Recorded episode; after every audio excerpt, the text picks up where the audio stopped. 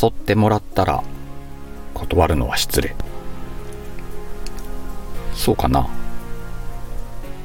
わいはちょっと今じゃないなと思ったら断るのさ。そりゃね簡単なことじゃないけれども。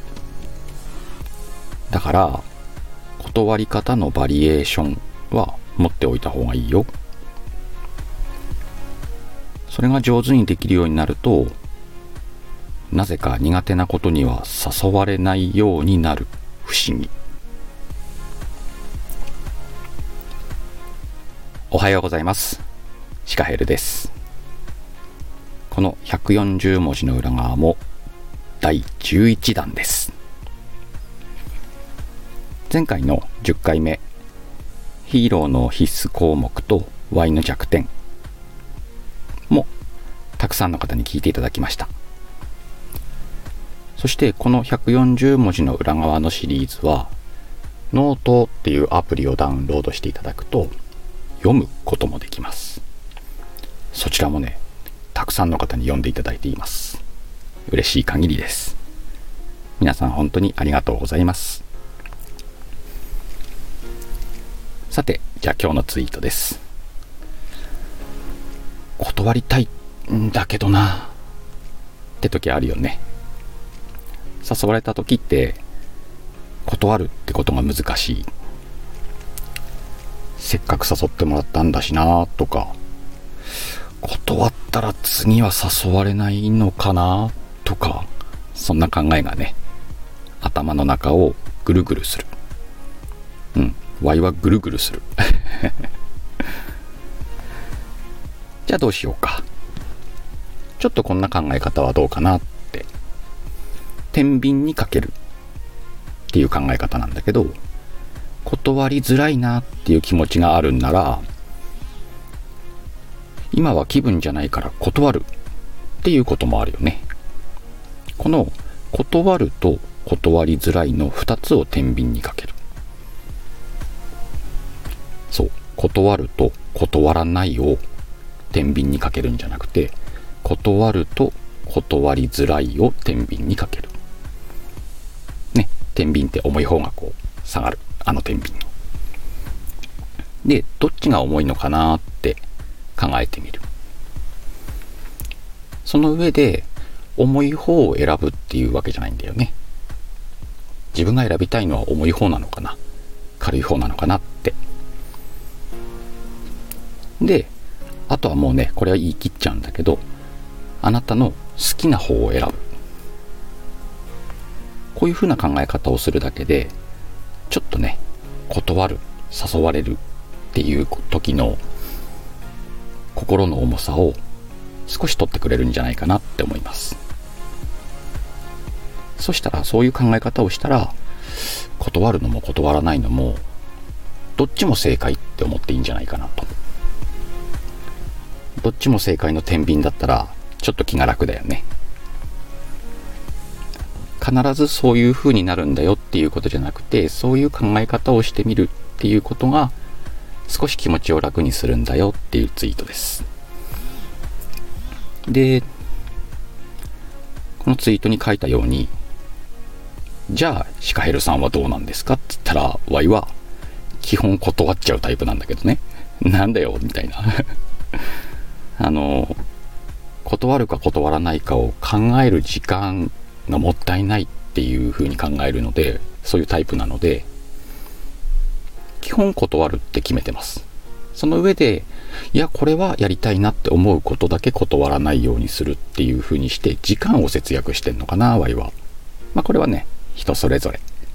その人のやり方があるからね。ワイみたいにさ断れるっていう人は結構いいんだなと思うんだけど誰でもさそれができるっていうことでもないと思うんだよね。でこのツイートで後半の方に出てくる断り方のバリエーションっていうわけ。このフレーズはさ実はちょっとねフレーズ断り方のバリエーションにインパクトを持たせてみようと思って書いたんだけどどういうことかっていうと本当に断り方のバリエーションってあるのかどうかを書かなかったんだよね。ってなった。この「うん」っていうのが大事なんだけどこれがシカヘルヨの魔法につながっていくのでさらに解説していきましょう。この断り方のバリエーションなんか違和感のあるフレーズ断り方っていう言葉とバリエーションっていう言葉をくっつけた言葉なんだけどここは分かりますよね。良くも悪くも140文字の中でこれを断り方のバリエーションの違和感を説明しようとするとちょっと文字足りないんだよね。なので説明をしない。その上で断り方のバリエーションを持とう。ね。そしてそれができると誘われないようになれるよって畳みかけるように書いてみたんだよね。これが今回の魔法。ツイートを読んでもらっている時にその内容について読みながら考える隙を与えないのよ。後で考えてもらう。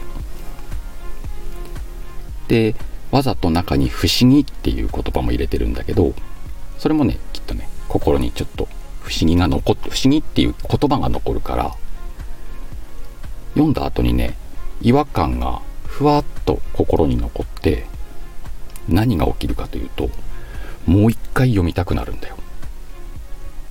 まあ、全員が全員そうなるかは分かんないんだけどそういう風になればいいなと思って意識して描いてます。このツイートをさらさらっと読んだ時にんってなってもう一回読んでみてあれって自分の中で考えてみるそういう風に思ってくれたらいいなと思って書く。ちょっと難しいんだけどこの魔法はね。例えばじゃあこれ今日11回目ですっていうのを冒頭で話しましたけれども1回から10回まで聞いていただいたり読んでいただいた方はもうねうんとちょっと文章力が上がってます。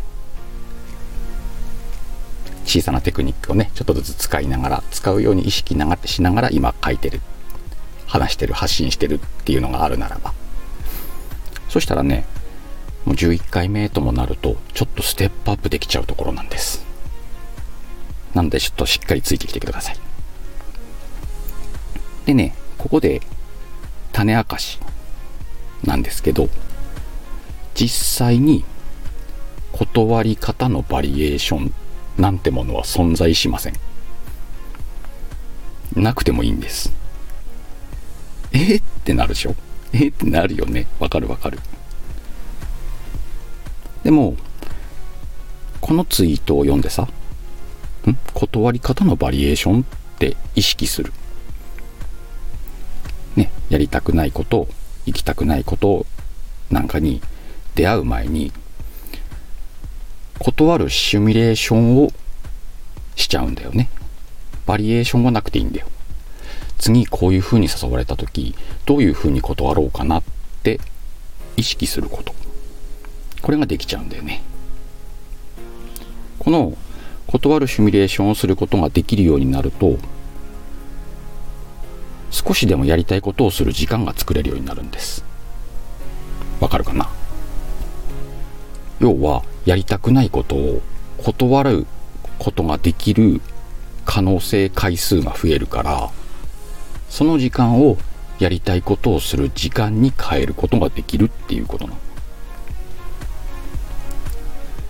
Y が断るのってさっきも言った時間がもったいないからやりたいことがいっぱいあるからねそうなったらいいなと思って断るんだけどそういう自分がそうなったらいいなっていう思いをそういう風になりたいなって変換してみようか。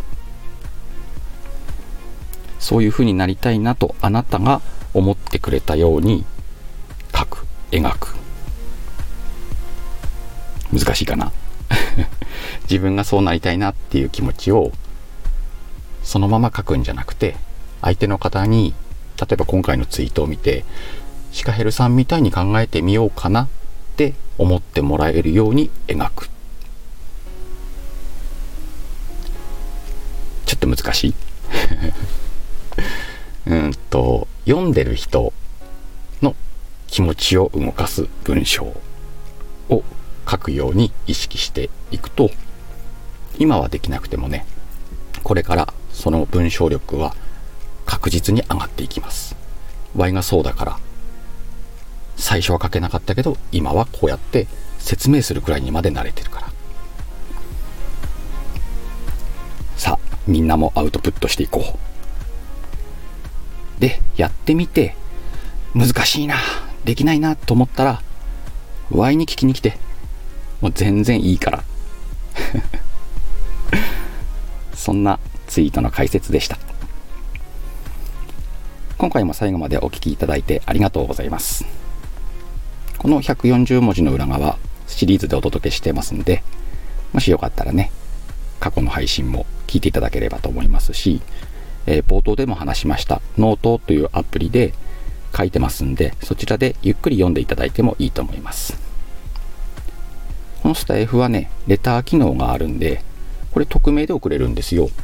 なので、匿名でこういう時ってどうするんですかとか、全然くれてもいいですよ。あ、感想もお待ちしてますけども。もちろんね、ツイッターの解説をしてるんで、ツイッターやってますんで、よかったら、ツイッターの方も覗いてみてください。じゃあ、いつもの決め台詞です。さあ、今日もいい一日だった。と嘘吹いて、素敵な今日を過ごそうぜ。ではまた。バイバイ。